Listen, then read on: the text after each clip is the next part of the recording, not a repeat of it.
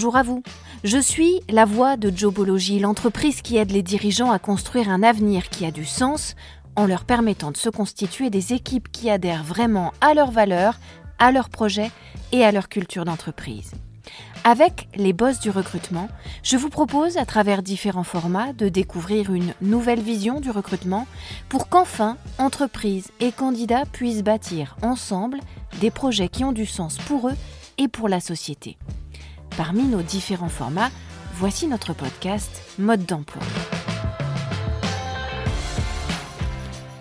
Dans cet épisode de votre podcast, on va s'intéresser aux formules pour calculer le coût d'un recrutement, ou plutôt à la formule. Calculer ce que vous coûte un recrutement, cela suppose en effet de prendre en compte une infinité de paramètres. Certains sont évidents, d'autres beaucoup moins. Or, si l'ensemble des coûts directs doit être intégré dans le calcul, c'est aussi le cas des coûts indirects qui sont beaucoup plus conséquents que l'on a tendance à le penser et beaucoup moins faciles à cerner.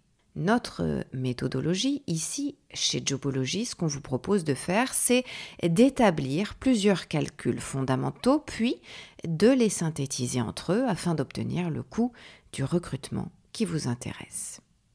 Notre secret numéro un, c'est donc d'abord de calculer l'ensemble des sommes à débourser pour le processus de recrutement en lui-même.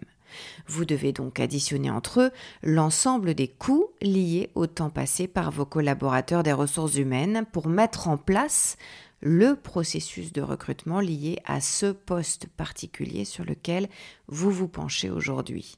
En amont, pendant et en aval, c'est-à-dire avant, maintenant et après. Voyez combien de personnes, donc combien de salaires ont été mobilisés pour préparer ce recrutement.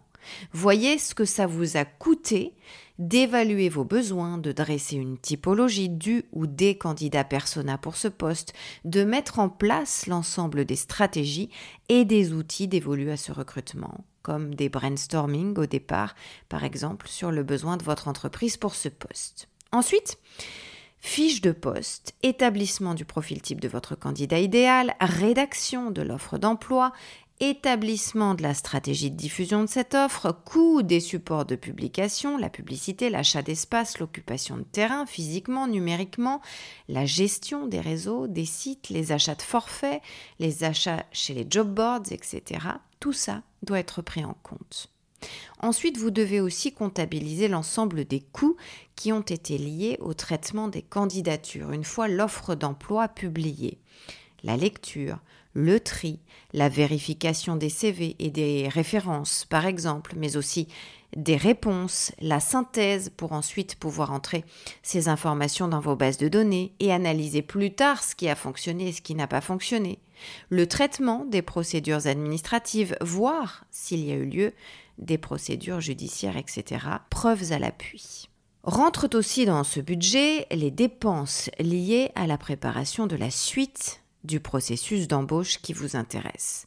Le brainstorming sur une première filtration des candidatures, par exemple, mais aussi le brainstorming sur la préparation des entretiens d'embauche, l'envoi des convocations aux candidats sélectionnés, la mise en place et le traitement des entretiens en question, puis le choix des candidats retenus, le traitement de ces résultats, l'envoi des réponses négatives aux candidats non sélectionnés, l'envoi de là ou des réponses positives aux candidats sélectionnés, la préparation dans la foulée des entretiens de négociation du contrat, et puis les entretiens de négociation du contrat eux-mêmes, la signature et les formalités. Tout ça, c'est du temps, donc c'est de l'argent, et il faut l'évaluer. À chaque fois, tout au long de cette première partie du processus à prendre en compte pour calculer le coût d'un recrutement, vous allez devoir calculer le nombre d'heures de travail passées par chacun des collaborateurs de votre entreprise, vous compris, sur chacune des étapes du processus qu'on vient de détailler, et le multiplier par une moyenne de vos salaires horaires à chacun.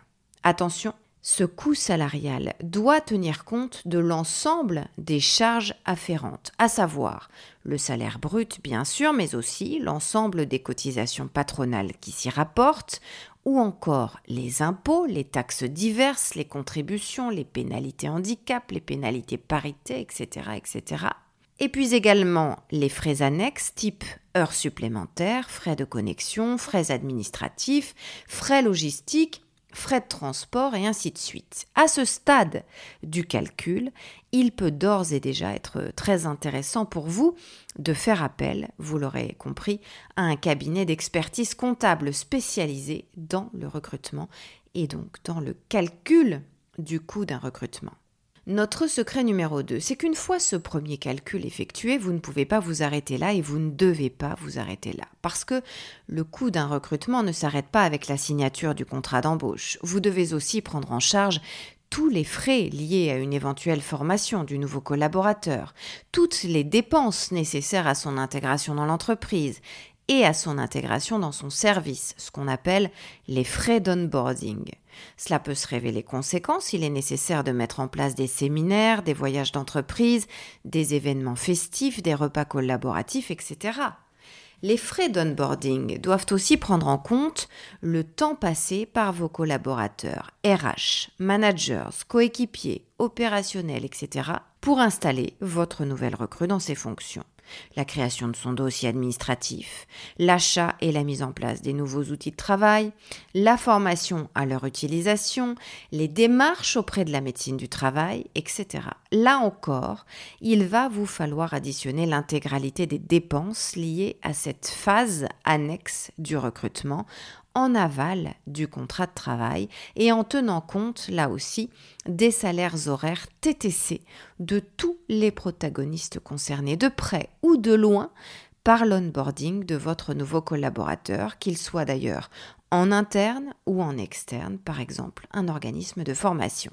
Notre secret numéro 3, c'est de ne pas oublier les dépenses encore plus indirectes liées à ce recrutement, c'est-à-dire finalement les manques à gagner en creux. Le temps passé par tel ou tel de vos managers sur ce recrutement au lieu d'être à 100% dans son service, par exemple sur sa tâche, sur ses missions. Les remplacements qui auront été nécessaires pour combler les absences de tous ceux de vos collaborateurs que vous aurez jugé bon de détourner de leur mission principale pour s'intéresser à ce recrutement les réunions de brainstorming sur le poste qu'on évoquait tout à l'heure, le débat sur les candidatures présentées, le choix des candidats sélectionnés, les observateurs aussi lors des entretiens d'embauche ou des tests pratiques en individuel ou en collectif ou les deux, le jury final, le tuteur désigné pour être le buddy de votre nouvelle recrue aussi tout au long de son intégration. Bref, tout ce temps passé par vos collaborateurs à s'occuper de ce recrutement plutôt qu'à faire autre chose dans votre entreprise. Tout ça, ça représente forcément un manque à gagner que vous allez devoir calculer si vous voulez une idée vraiment précise de l'impact de ce recrutement sur votre trésorerie. Si on veut même être vraiment méticuleux, on va tenir compte aussi de la vacance entre le moment où le poste est laissé disponible par la personne qui le quitte et le moment où votre nouvelle recrue arrive pour l'occuper pleinement, c'est-à-dire après la période d'intégration, de formation, voire la période d'essai. Tout ça, c'est ce qu'on désigne en fait dans le jargon des ressources humaines par le terme de coût d'improductivité. De manière générale, vous devriez constater que le coût d'un recrutement avoisine en moyenne entre un cinquième et un quart du salaire annuel brut de votre nouvelle recrue. Sinon, c'est soit que vous êtes magicien, soit que vous avez oublié certains éléments clés dans votre calcul. Notre secret numéro 4, c'est de ne pas oublier de calculer le coût total d'un recrutement lorsqu'il n'a pas été concluant. Vous devez ajouter alors à tout ce qu'on vient de décrire des paramètres supplémentaires. Pourquoi? Eh bien parce que calculer le coût d'un recrutement qui n'a pas fonctionné, qui est un échec pour vous, pour le candidat, mais aussi pour vous, le but, c'est d'en tirer les leçons et de ne pas recommencer. Et donc, calculer ce coût-là, cette perte-là, c'est important pour la prise de conscience, pour les archives, et donc pour ne plus reproduire les mêmes erreurs et les mêmes schémas. Donc, parmi les paramètres supplémentaires à prendre en compte, d'abord, vous avez le cas du salarié qui est resté dans l'entreprise après sa période d'essai mais qui ne donne pas satisfaction. Vous allez devoir calculer la globalité de son coût d'improductivité, ce qu'on évoquait plus haut, C'est-à-dire quelque part chiffrer votre déception sur ce recrutement. Combien vous coûte ce salarié depuis qu'il est là par rapport à ce qu'il vous rapporte? Faites le delta.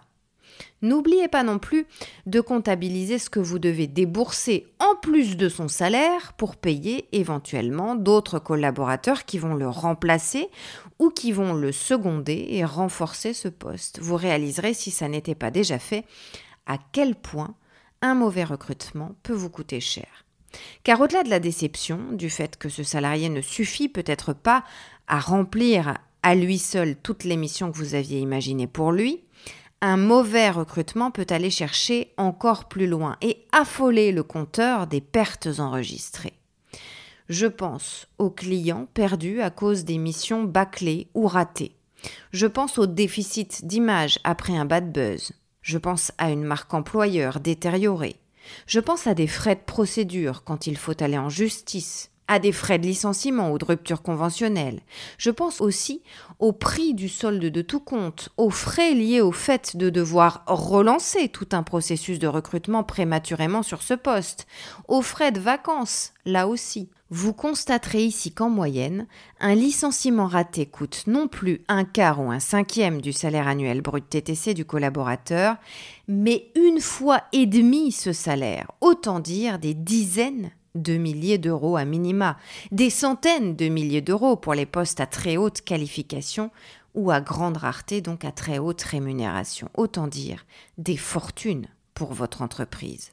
Et pourtant, ces recrutements ratés, ils représentent encore, selon les dernières enquêtes du ministère du Travail en France, plus d'une embauche sur dix. Quasiment 13% des candidats retenus à l'issue d'un processus de sélection partent de leur nouveau poste avant même d'avoir terminé leur période d'essai. Plus de 30% partent avant la fin de leur première année sur un poste. Et le pire, c'est que ces chiffres concernent essentiellement des contrats à durée indéterminée et des postes très qualifiés. C'est monstrueux. Pour mieux comprendre le coût d'un recrutement raté, le mieux, ça reste encore de raisonner sur un exemple concret. Prenons par exemple le cas d'un salarié qui vient tout juste de se faire recruter comme directeur logistique sur une grande plateforme à Bordeaux. Il a 32 ans, il a 10 ans d'expérience et il a négocié un salaire mensuel brut de 5500 euros sur 13 mois, soit 71 500 euros annuels. Mais il n'arrive finalement pas à concilier les impératifs horaires et de mobilité de sa mission, et il décide de ne pas aller au bout de sa période d'essai de six mois. Il casse donc son contrat le cinquième mois. Si vous voulez calculer les pertes engendrées par cet échec de recrutement, vous allez devoir calculer le prorata de ce qu'il vous a coûté à l'embauche, mais aussi pour son intégration dans l'entreprise. Pour cette période d'essai, il aura ainsi touché 5500 euros multipliés par 6 mois, donc un salaire brut de 33 000 euros, que vous allez multiplier par environ 1,8 pour englober les charges patronales, les charges sociales, les charges fiscales, les frais annexes comme euh, du matériel informatique neuf, une voiture de fonction ou un logement affecté au poste, du mobilier de bureau, des frais de transport, de déménagement, d'hôtel, de restaurant que vous avez dû rembourser à ce salarié pendant ces cinq mois de travail, etc. Soit 33 000 euros fois 1,8 égale 59 400 euros. En général, les comptables multiplient encore ce nouveau montant par 1,8 pour tenir compte de la non-rentabilité de ce recrutement, c'est-à-dire du gain de productivité espéré que vous n'avez pas euh, touché, mais aussi des pertes d'exploitation engendrées par le fait que ce recrutement avorté vous a même éventuellement obligé à payer d'autres collaborateurs en heures supplémentaires, par exemple, pour effectuer le travail non fait, ou encore pour prendre en compte le fait que ça vous a obligé à relancer tout le processus de recrutement pour pouvoir à nouveau euh, pourvoir le poste au bout de moins d'un semestre, et ainsi de suite. Enfin, ça vous permet aussi de comptabiliser les éventuels frais de procédure prud'homme, solde de tout compte, indemnité de licenciement si besoin, ou montant de la rupture conventionnelle, entretien de fin de contrat, juriste, avocat, etc. etc. Donc, si on se résume, 59 400 euros fois 1,8 égale 106 920 euros. Si on considère que vous êtes une entreprise dans la moyenne des statistiques françaises et que 13% de vos nouvelles recrues ne sont pas allées au bout de leur période d'essai de 6 mois, vous atteignez vite plusieurs centaines de milliers d'euros de pertes par an, voire plusieurs millions si vous embauchez essentiellement des cadres à fort salaire. Cet exemple concret permet donc de bien mesurer et de bien réaliser à quel point une mauvaise politique de recrutement peut déboucher sur des factures extrêmement salées. Ce qui signifie aussi que même si vous avez le sentiment que réformer votre politique de recrutement va vous demander beaucoup de temps, beaucoup d'énergie, beaucoup de moyens, ça reste une démarche qui peut très vite se révéler rentable. D'où l'importance de commencer dès à présent, si ce n'est pas déjà fait, à remettre au propre noir sur blanc tous vos calculs en positif et en négatif, liés au recrutement que vous avez mené, que vous êtes en train de mener et que vous comptez mener, afin de savoir le plus précisément possible où vous allez et comment limiter au maximum les pertes liées à des recrutements ratés. Et c'est comme ça que vous deviendrez un boss de l'emploi. Vous pouvez retrouver ce podcast sur toutes les bonnes plateformes, mais aussi sur notre site internet jobology.fr. Vous y trouverez également notre blog et toutes nos ressources pour les recruteurs et les dirigeants d'entreprise. N'hésitez pas à liker ce podcast, à vous abonner et à le partager, bien sûr.